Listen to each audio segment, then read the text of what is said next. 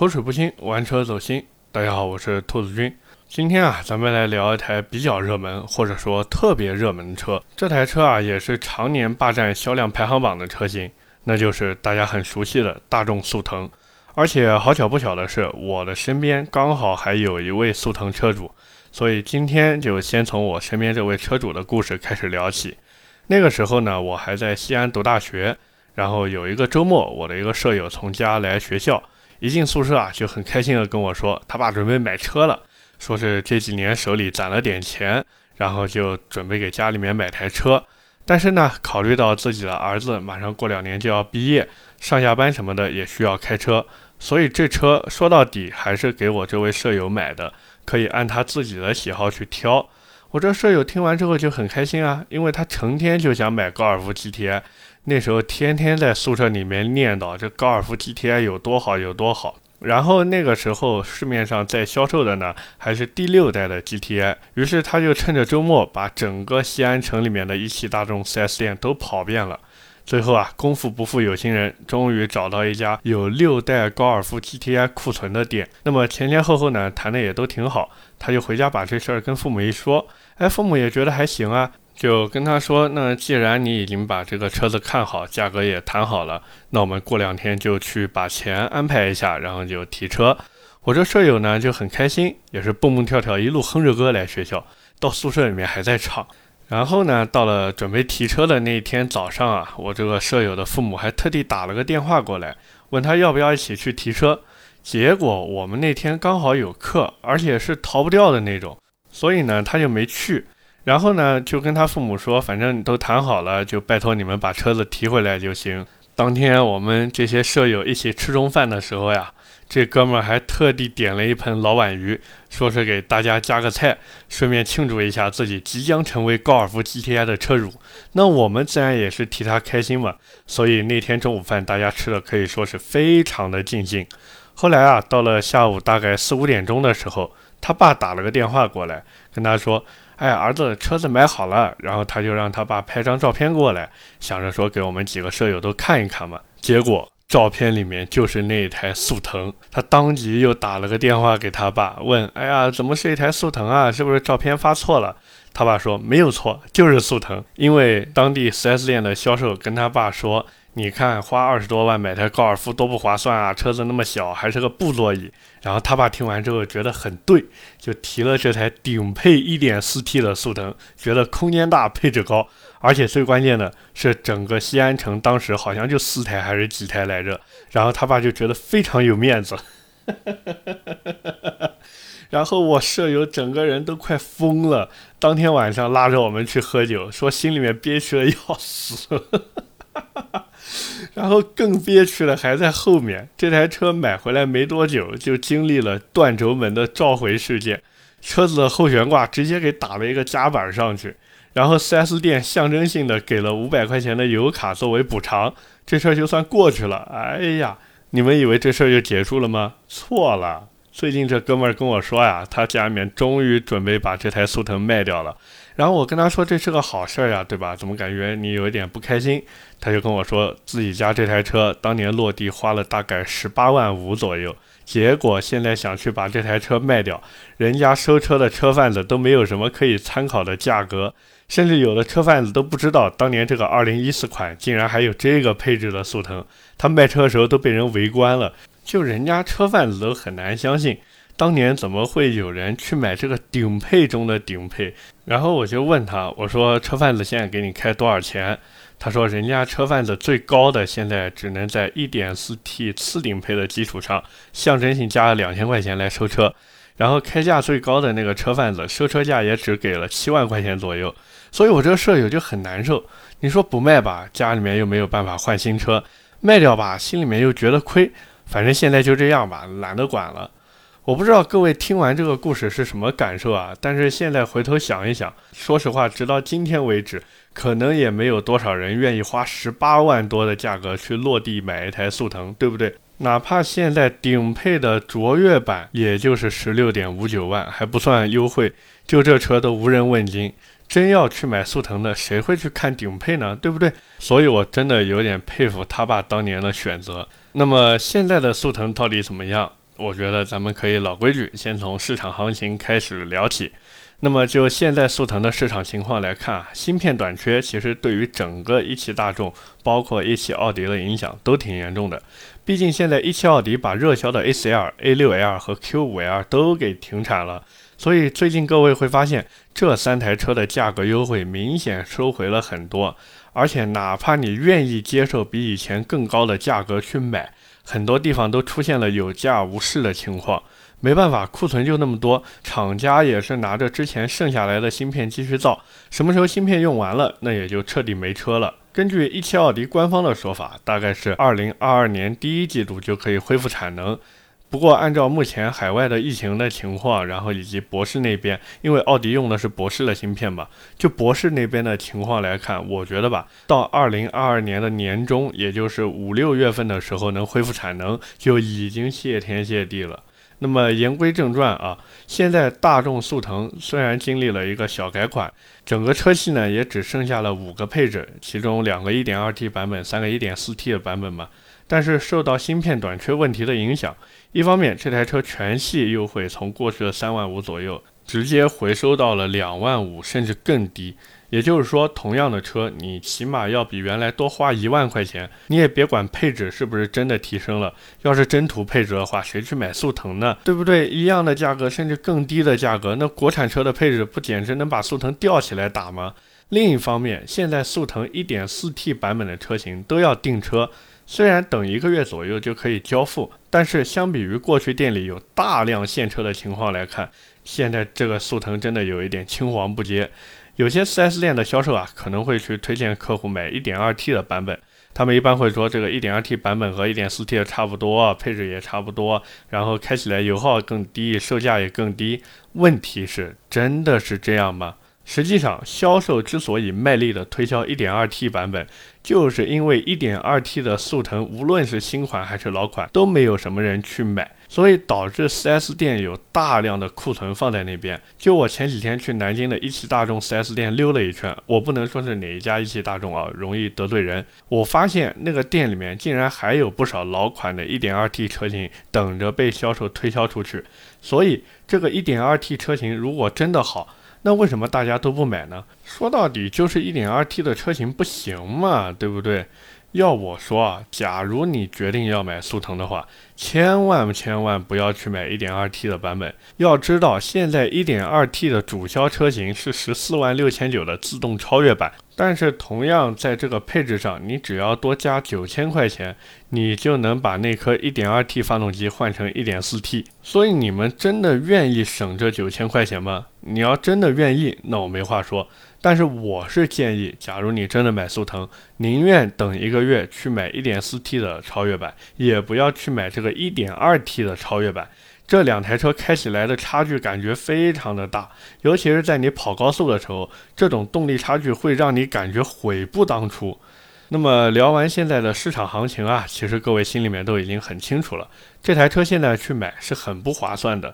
所以如果想买速腾的话，完全可以等到这台车优惠回到三万五左右再入手。除此之外呢，在买速腾之前，还有几个问题是要想清楚的。首先就是这台车的干式双离合变速箱。虽然大众现在把干式双离合变速箱调教的比以前要好很多，至少不会有那么强烈的顿挫，或者说那么高的故障率，但是只要你买了这个车，或者说买了大众旗下配备干式双离合变速箱的车，除了你要接受城区内低速行驶时候的顿挫，然后挂入倒档的时候会偶发异响这些问题之外，还要做好十万公里以内就要去换一次离合器片的心理准备。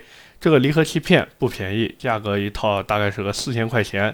就这还不算，六万公里左右的时候要换一次变速箱油。可能有人会说：“哎呀，兔子，这个干式双离合变速箱不是终身免维护、不用换油的吗？”实际上还是要换的，里面有一个1.8升的齿轮油，还有一点八升的液压油。如果你去 4S 店换的话，单次价格大概五百块钱左右。外面修理厂大概是个四百块钱，当然，如果你觉得无所谓，那不换就不换吧，反正也没什么特别大的影响。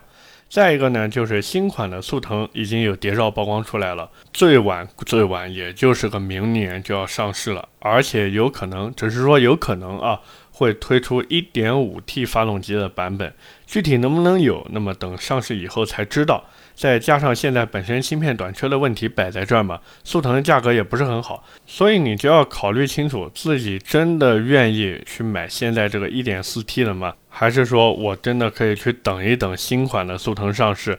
因为大家也都看到现在新的大众那一套内饰了嘛，那肯定比现在速腾要好看很多的。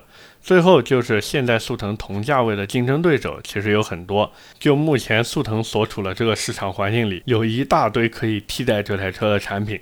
追求油耗的，那你就去买丰田，没事在路上当个移动路障，反正也别管人家怎么想，自己看着那个油耗显示越来越低，反正心里面就越来越开心嘛。追求动力的呢，那你就去买美系。大不了空间小一点嘛。追求操控的，那马自达昂塞拉在那摆着，哪怕现在后轮是非独立悬挂了，操控性依旧能吊打这一些纯买菜车。那追求性价比的，有一大堆国产车等着你去挑。换句话说，就是大众速腾已经不是消费者唯一的选择或者唯己的选择了。当然啊，大众速腾并不是说一无是处。就咱们回过头来看这台车，其实也很能理解速腾卖得好的原因。我也是小小的总结了一下，如果有遗漏的，也欢迎各位在评论区进行一个补充。我觉得呀，大众速腾之所以能够销量常年霸榜，主要原因就是品牌、空间和价格这三位一体来打市场。首先，品牌自然不用多说，就大众在国内这么多年，对吧？从当年的普桑和捷达开始，老百姓就对大众留下了一个好印象。我身边就有人玩捷达，搞搞弄弄，准备下来也就小几千块钱，还是个一点六升手动挡的。现在每天上下班代步跟开飞机一样，而且那个空调真的特别给力。这个空调属于一档挂霜，二档冻伤，三档看见北极光。反正我夏天坐他的车子，包里都得放一件外套，不然容易感冒。归根结底，就大众给很多老一辈的国人，就比如说五零后、六零后，甚至七零后这种，在他们这个年纪的人当中，很多人都觉得大众就是皮实耐用的代表。哪怕后来的大众出现各种问题，他们也会信赖这个品牌，觉得大众就是好。其次呢，就是空间，速腾的车内空间啊，说实话，在同级别当中虽然不算大，但是呢，也绝对不算小。毕竟现在两千七百三十一毫米的轴距放在这边。基本上去坐过速腾后排的人，没有一个会觉得小的。最后呢，就是价格，速腾现在十三点五九到十六点五九万的官方指导价放在这儿，贵吗？不便宜。但是，假如我们按之前三点五万左右的市场优惠来看，实际上裸车价也就是十到十三万这个区间。花这么多钱，你去看看日系车给你的是什么配置，再回头看看速腾给你的是什么配置，你就会明白为什么速腾能卖得好了。换句话说，假如哪一天大众良心发现，给速腾配一套六 AT 的变速箱，我说真的，我都不敢想这个车的销量会长成什么样。哪怕到时候的落地价比轩逸、卡罗拉之类的车再高一点，甚至高两万、三万，我估摸着照样卖得呼啦呼啦的。为什么？因为老百姓最担心的双离合变速箱的问题没有了呀。那么，假如你买了速腾以后，还想做一些优化升级，应该怎么弄呢？我觉得呀，可以从以下几个方面进行入手。首先呢，就是换一套 BMC 的高流量进气风格，价格大概五百块钱左右，用来替换原厂的进气空滤。这个东西可以说是终身免更换的。基本上只要两年洗一次就可以了，记得要用专门的清洗剂哦。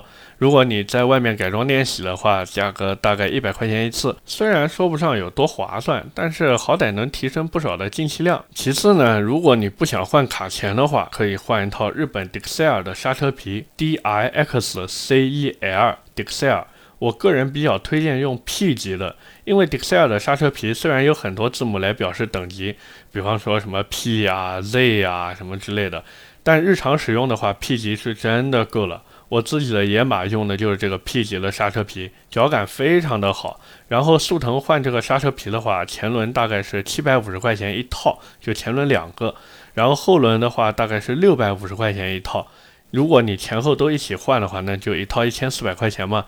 就如果你不讲究的话，其实后轮不用换，单换一套前轮的就可以了。那么，假如你说，哎，我想换一套卡钳，行不行？可以，我觉得可以选择 TEI 的四活塞卡钳，配上三百三十毫米的刹车盘。但是换刹车的前提是你最好把轮毂换掉。假如你要换十八寸轮毂的话，那么参数我建议用十八乘八 G ET 三十八 PCD 五乘幺幺二 CB 五十七点一的轮毂。